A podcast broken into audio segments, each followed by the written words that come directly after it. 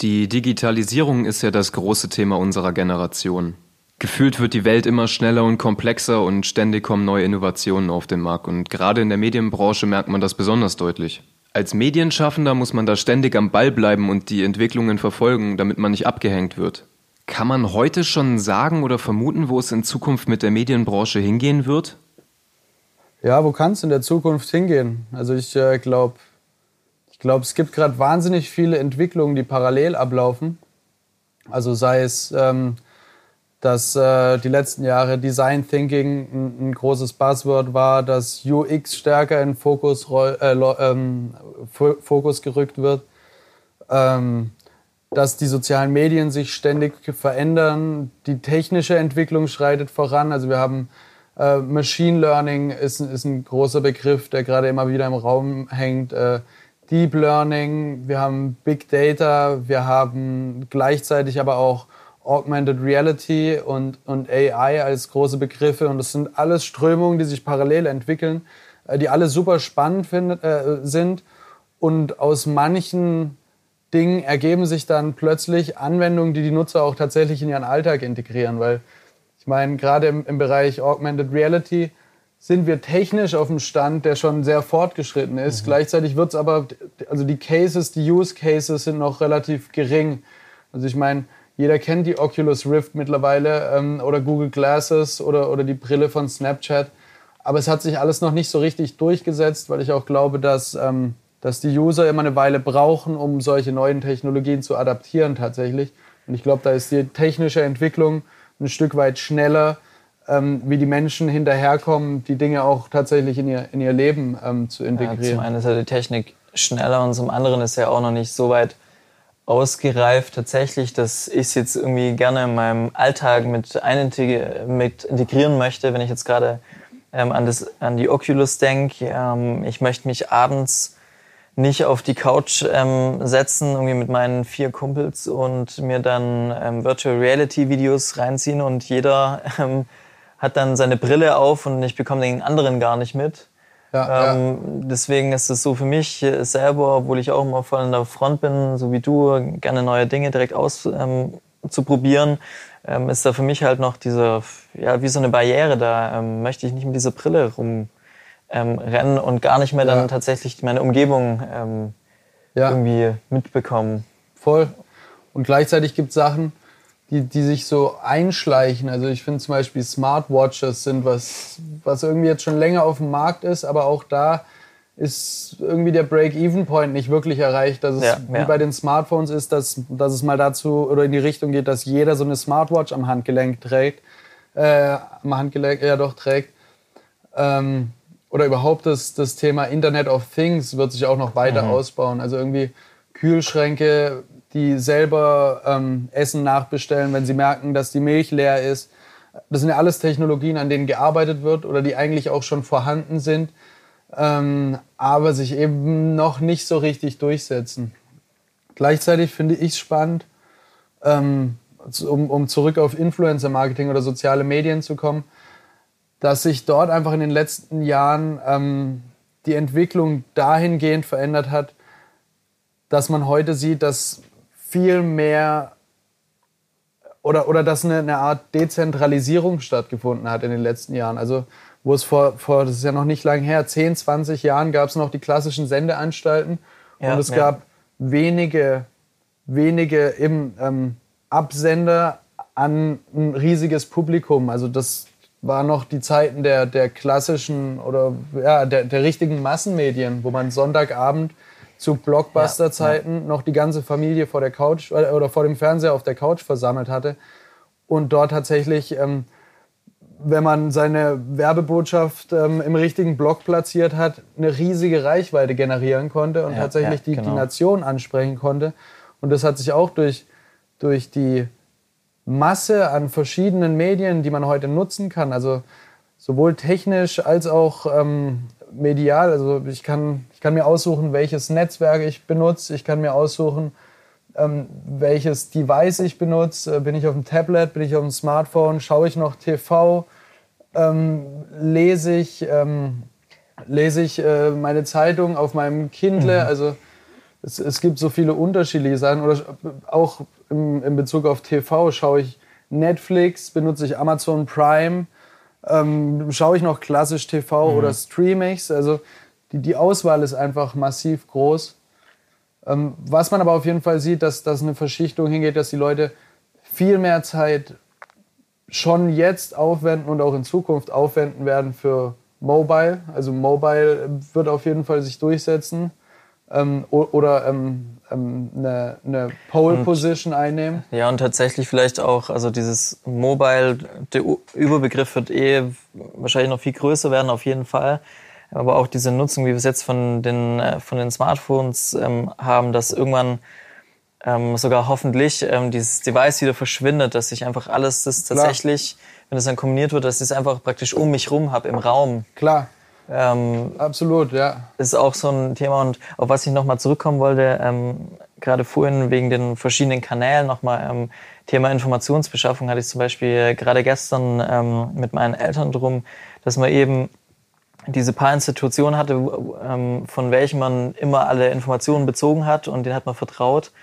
Und dass ich dann ja eben jetzt heute die ganzen anderen Kanäle habe, wo ich mich ähm, drüber informiere. Und das ist auch ein weiteres Thema, habe ich gerade heute früh, bevor wir hier einen Podcast gedreht haben, ähm, habe ich das bei einem Kumpel gesehen, ähm, der jetzt in der Deutschen Journalistenschule ähm, frisch angefangen hat und der hat verschiedene Journalisten interviewt, jetzt auf der Frankfurter Buchmesse. Und da war eben auch ein Thema, mit, mit dem er sich gerade beschäftigt, ist ähm, der Unterschied zwischen Journalisten und, und Influencern. Mhm, ähm, mhm. und befragte eben mhm. verschiedene, Influ ähm, Inf nicht Influencer, sondern die, verschiedenen Journalisten eben, ähm, was die für eine Meinung dazu haben und was der Unterschied ist. Und die behaupten und sagen jedes Mal, fast jeder von ihnen, dass sich der Journalist mehr ähm, mit dem Thema auseinandersetzt und ähm, also mehr in der Materie drin ist und das versucht ähm, immer nicht oberflächlich, aber dass, dass die persönliche Meinung nicht ähm, so reinkommt, mhm. eher objektiv mhm. betrachtet. Und ähm, da habe ich ihm jetzt schon ein paar Mal geschrieben, da will ich auch nochmal mit ihm drüber diskutieren, ähm, zu diesem Thema Informationsbeschaffung, dass eben ähm, auch ein Influencer, gerade die sich ja immer explizit mit irgendeinem Thema auseinandersetzen. Ja. Ähm, und dass ich da ein bisschen praktisch dagegen halte sogar und die Meinung nicht Voll. vertrete. Ähm, also es hat auf jeden Fall beides seine Relevanz. Also auf gerade, jeden Fall. Gerade die Objektivität, die, die, die äh, wird eben da schon noch gewahrt. Die der Journalismus mit sich gebracht hat, ähm, der ja absolut seine Berechtigung hat, auch wenn es um, ums Thema Meinungsbildung geht, wenn es ums Thema ja, Demokratisierung ja. geht, dass man eine objektive Instanz hat, deren Aufgabe auch ähm, ist, objektiv zu berichten, ja. ähm, steht ja außer Frage. Aber eben, es ist schon fragwürdig, ob ein Journalist, dessen, dessen Aufgabe ja darin besteht, sich umfassend mit Themen zu informieren äh, oder befassen und darüber zu informieren, ob der im Zweifel die größere Expertise hat mhm. ähm, wie ein Influencer, der ein Special Interest Thema vertritt und sich genau ja. damit gut auskennt. Und als User kann ich, kann ich mir heute aussuchen, ähm, über welchen Kanal informiere ich ja, mich ja. über ein bestimmtes Thema und wem vertraue ich in der Hinsicht. Also und das, ich habe Zugang zu allen, zu genau. allen Medien äh, und zu allen möglichen Personen, die darüber berichten können, die die Medien als Plattform nutzen. Ja. Und was ich da zum Beispiel gerade auch ähm, äh, zu unserem Thema wegen der Zukunft, was ich da auch immer ein bisschen kritisch finde, dass die wenigsten Journalisten gut aufgestellt sind in den sozialen Medien, dass die da immer noch nicht stattfinden. Und ähm, ja. wie soll ich dann ähm, diese Person, deswegen sage ich so, ich informiere mich äh, meistens oder gerne auch immer lieber zu bestimmten Themen, sei es Technik oder irgendwas, über einen Influencer, ja. weil der eben auch in den sozialen Medien stattfindet und direkt mit diesen ganzen neuen Technologien, die wir jetzt gerade vorhin abgeholt hatten, ähm, dort stattfindet und die ja. benutzt. Und ähm, wenn ich so viele Journalisten angucke, die ähm, sind für mich gar nicht greifbar, weil sie ähm, ja. nicht alle vertreten sind in den sozialen Medien. Es gibt schon viele, aber eben auch viele nicht. Und da fehlt mir dann wieder so der Trust, weil ich ähm, nicht ganz sicher bin, sind die gewappnet für die Zukunft, haben die Ahnung von der Zukunft, machen die sich viele Gedanken, weil sie nicht mal die Produkte, die gerade aktuell und aber auch Zukunft, ähm, zukunftsweisend sind, ähm, im täglichen Gebrauch haben. So. Ja, voll. Also ich denke, da kann man auf jeden Fall sehen, dass ähm, eben wo früher, früher ähm, viele Menschen noch auf, auf eine oder wenige Stimmen gehört haben, eben wie auf die, auf die Tagesschau, die irgendwie als, als Informationskanal erstmal für ganz viele mhm. Leute so den, den wichtigsten Punkt dargestellt hat, ähm, splittet sich heute die Aufmerksamkeit der, der Bevölkerung einfach auf viel mehr andere mhm. Kanäle mhm. auf. Also bestimmt eine junge Zielgruppe informiert sich heute ganz anders über aktuelle Themen wie, wie, die, ähm, wie die ältere Generation. Ja.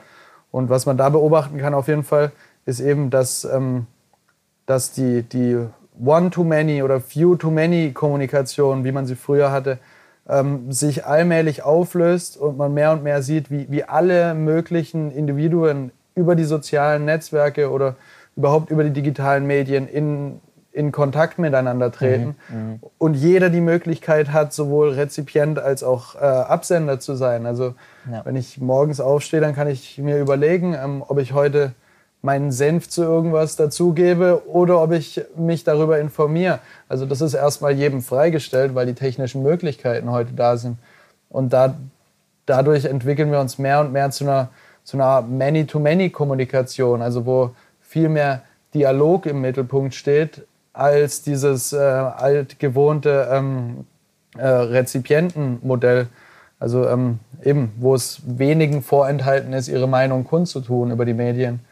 Ähm, oder im, im, gleichen Zuge ist es auch, ähm, es, es reden nicht nur noch Unternehmen oder Sendeanstalten mit der Bevölkerung, also im B2C-Kommunikation, sondern vielmehr ähm, beobachten wir jetzt eine, eine, C2C, also Kommunikation, wo Konsumenten mit Konsumenten mhm, sprechen mhm.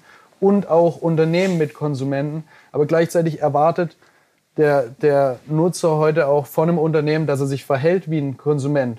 Also ich habe den Rückkanal, den ich ja früher auch nicht hatte. Ich konnte auf die Tagesschau nicht, nicht reagieren. Ich ja, konnte auf ja. einen Werbespot nicht reagieren.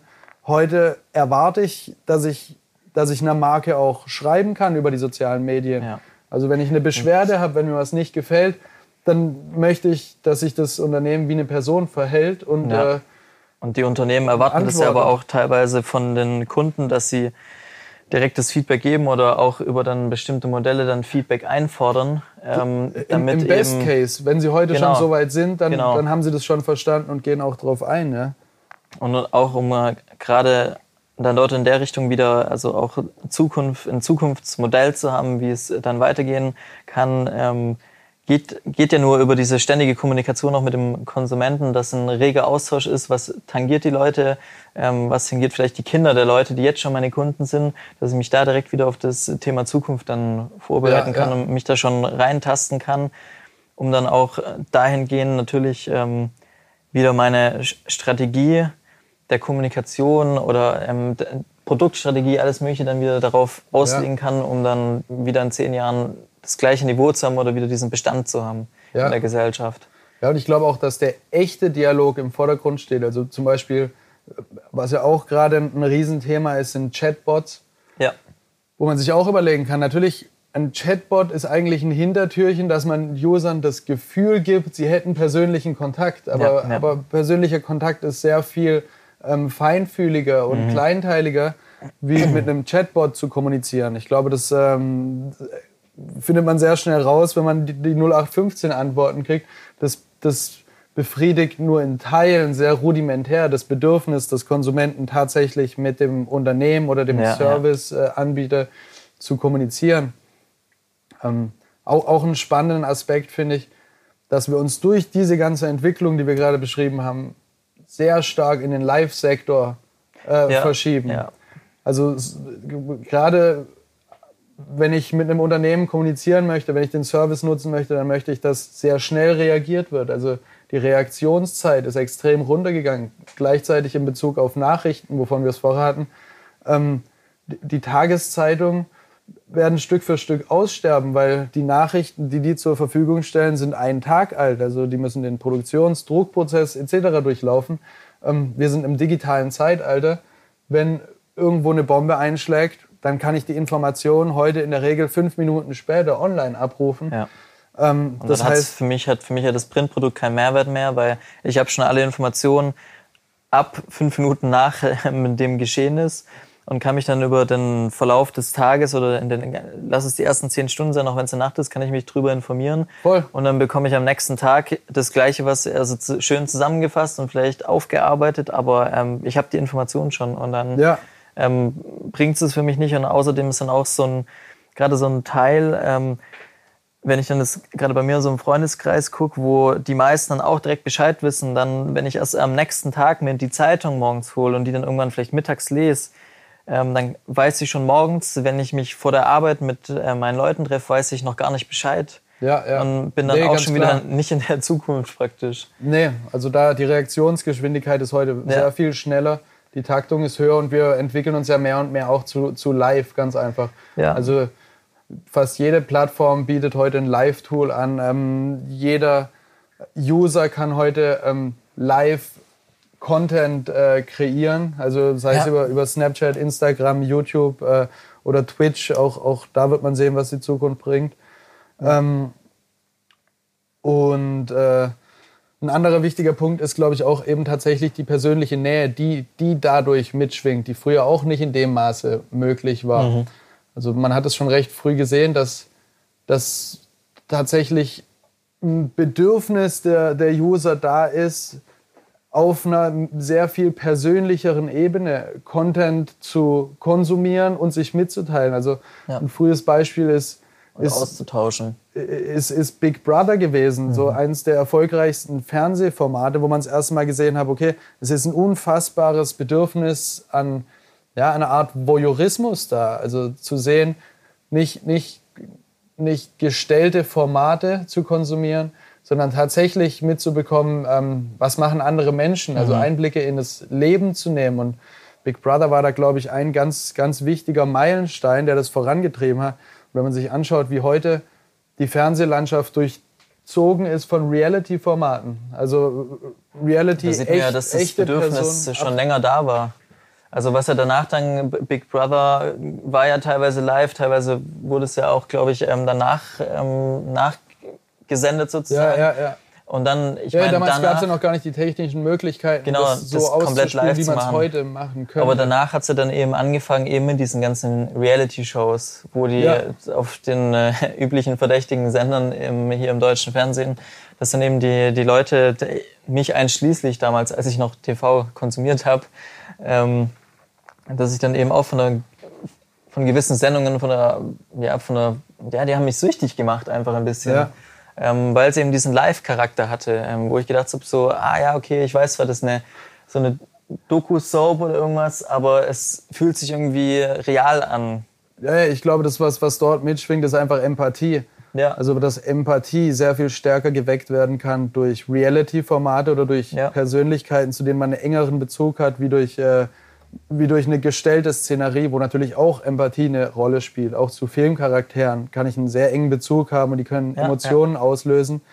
Aber ich meine, zum Beispiel, also was dem Ganzen in die Karte spielt, im Endeffekt möchte man ja das Maximum an Emotionen aus sowas rausziehen. Das ist ja der, der Kern, sage ich mal, warum man sich überhaupt mit, mit Inhalten beschäftigt. Ähm, also wenn es jetzt nicht um Nachrichteninhalte geht, wo der informative Charakter im Ja. Vordergrund steht, sondern um, um Geschichten. Und ich sag mal, ein Autounfall, wenn man ihn live in echt erlebt, dann ist er wahnsinnig mitreißend. Und, und je mehr Stufen man einbaut, also sei es zeitlich versetzt, sei es mit Charakteren, die man nicht mehr kennt, desto mehr entfernt man sich davon. Und äh, ich glaube schon, dass das Ziel ist, dem wir heute hinterherjagen mit allen technischen Neuerungen, dieses, dieses Erlebnis so echt und live und real zu machen wie möglich. Ähm, und, und das kann man auch auf ganz vielen verschiedenen oder in verschiedenen Branchen beobachten. Also ähm, das ist einmal im TV, wie wir es gerade aufgedröselt haben mit, mit Big Brother. Ich finde aber auch in der Musikbranche, also die, die Relevanz von Vlogs, Behind-the-Scenes-Material für Künstler, dass sie auch auf Instagram aktiv sind und, und ihr Leben teilen mit ihren Fans, ist wahnsinnig wichtig geworden. Ähm, Beispiel 187 Straßenbande, die einen massiven Erfolg damit haben, dass sie ähm, authentisch bleiben und ihren Fans die ganze Zeit Einblicke in ihr Leben geben, Hintergrundinfos etc., Ja. ähm, ist mit Sicherheit ein massiv, massiver Miterfolgsfaktor, den die ausspielen. Ähm, gleichzeitig auch in der Erotikbranche konnte man das verfolgen in, in den vergangenen Jahren, dass auch hier der Trend ging Richtung, Richtung Live-Angebote. Natürlich auch, auch wieder, durch die technischen Neuerungen. Genau, dann auch wieder über die Augmented und Virtual Reality tatsächlich auch, dass die dann auch direkt mit auch. eingebunden wird dann. Klar, also eigentlich kann man diese Verschiebung hin zu mehr, mehr Nähe zwischen Absender und Rezipienten ja. und auch mehr Nähe, was, was die zeitliche Versetzung angeht, beobachten. Ähm, von daher kann man, glaube ich, auf jeden Fall sagen, dass, dass ein Stück weit eine Dezentralisierung stattfindet, dass quasi die, die klassischen Massenmedien aufgebrochen werden. Ähm, man könnte vielleicht auch sagen, dass das Out of Home so das letzte verbleibende mhm. Massenmedium bleiben wird, wo, wo tatsächlich alle Menschen in einem Raum sich bewegen, die man dort erreichen kann, weil also die, die Realität draußen wird nicht wegbrechen und die Leute werden auf der Straße sein und, und dort Touchpoints zusammen haben. Die Touchpoints, die sie aber im Internet äh, erleben, können komplett unterschiedlich sein. Also ja. eben, man, die Leute bewegen sich dort in komplett anderen Räumen, obwohl sie in der Realität äh, ein Haus ja. weiter wohnen. Ähm, und gleichzeitig eben ähm, dieser Live-Faktor, dass alles sehr viel live-lastiger und schneller wird.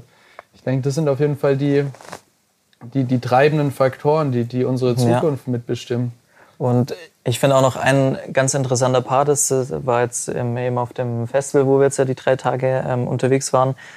Ähm, der hat mich noch so ein bisschen zum Nachdenken angeregt. Ähm, und zwar ähm, Thema so Mobilität und Mobilitätsservices, wie die dich ähm, begleiten, weil ähm, die jüngere Generation hat immer weniger Interesse an einem eigenen Fahrzeug, weil macht zu viel Arbeit, gliedert sich nicht so gut in den Alltag ein, wenn ich jetzt in einer Megacity wohne. Klar. Und wie komme ich schnell von A nach B und dass dann eben jetzt hier Thema Mobilität, verschiedene Services gebündelt, gebündelt werden. Ja gab es ja schon immer irgendwie, aber dass jetzt ähm, angefangen wird, ähm, dass künstliche Intelligenz mit eingebunden wird, die also es versucht praktisch ein Computer, dich zu verstehen, ähm, wie lebst du die ganze Zeit. Und er versucht die ganze Zeit das auch live, dich zu tracken. Ähm, ja. Wann gehst du einkaufen, wann gehst du zur Arbeit, wann triffst du dich mit Freunden, ist da ein bestimmtes Raster und Muster drin, ähm, damit sich praktisch die Anwendung, also die Technologie, ähm, sich wieder dir anpasst und ähm, wir uns praktisch nicht der Technologie anpassen müssen und wir komplett frei sind. Ja, ähm, auch, auch gerade auf das Thema Dezentralisierung. Dezentralisierung ja. Was ich ähm, auch interessant finde und auch ein bisschen natürlich erschreckend finde tatsächlich ähm, auf, der einen, auf der anderen Seite so. Ja.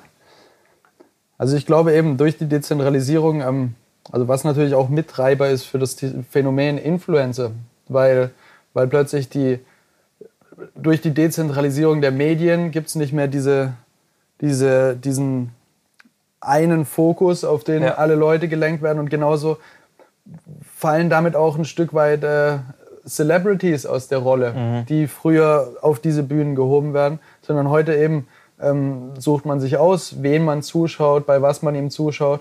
Und äh, da sind es nun mal Influencer, die hier die Parts ja. ähm, belegen. Also im Endeffekt habe ich die Möglichkeit, über Facebook mich mit über einer Milliarde Menschen oder ich weiß nicht, wie viele Nutzer wir mittlerweile haben, ähm, zu connecten und äh, zu schauen, was sie machen. Und innerhalb von diesem Kosmos gibt es eben Leute, die eine höhere Relevanz haben wie andere Leute.